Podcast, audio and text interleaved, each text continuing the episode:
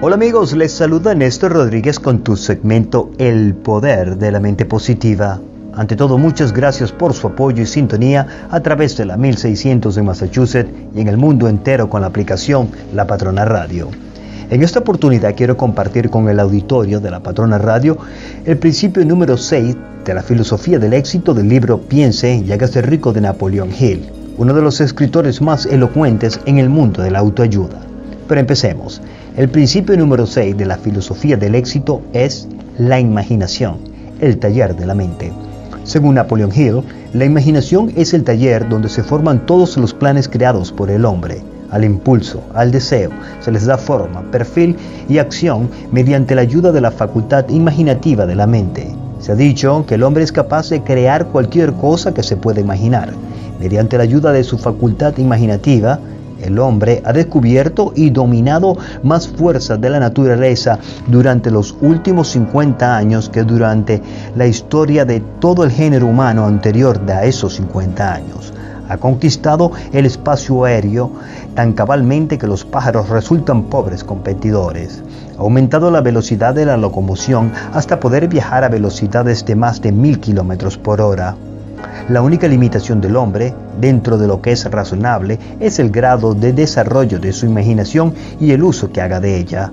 Todavía no hemos alcanzado la cúspide del desarrollo y del uso de la facultad imaginativa. Apenas hemos descubierto que la tenemos y tan solo ha comenzado a usarla de una manera muy elemental. Según Napoleón Hill, hay dos tipos de imaginación. La primera es la sintética. Por medio de esta facultad uno puede compaginar viejos conceptos, ideas o planes en nuevas combinaciones. Esta facultad no crea, funciona con el material de la experiencia, la educación y la observación con la que se alimenta es la facultad que usa el inventor, con la excepción del genio que recurre a la imaginación creativa cuando no puede resolver su problema mediante la imaginación sintética. Número 2. La imaginación creativa. A través de la facultad de la imaginación creativa, la mente infinita del hombre tiene comunicación directa con la inteligencia infinita es la facultad mediante la cual se reciben los presentimientos y las inspiraciones. Por medio de esta facultad, un individuo puede sintonizarse o comunicarse con el subconsciente de otros individuos. Continúa Napoleon Hill. La imaginación creativa funciona de forma automática. Esta facultad funciona solo cuando la mente consciente está trabajando a un ritmo extremadamente rápido, como por ejemplo cuando se estimula por medio de la emoción de un deseo poderoso.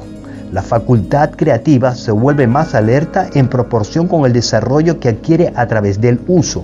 Los grandes líderes de los negocios, las industrias, las finanzas y los grandes artistas, músicos, poetas y escritores han llegado al lugar que ahora ocupan porque han desarrollado la facultad de la imaginación creativa.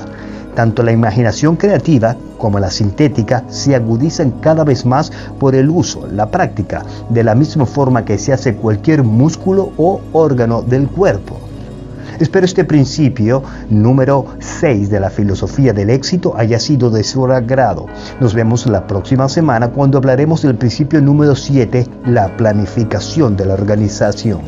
Este podcast está siendo patrocinado por Spinal Rehab Group. Siempre pensando en tu salud. Visítanos en spinalrehabgroup.com.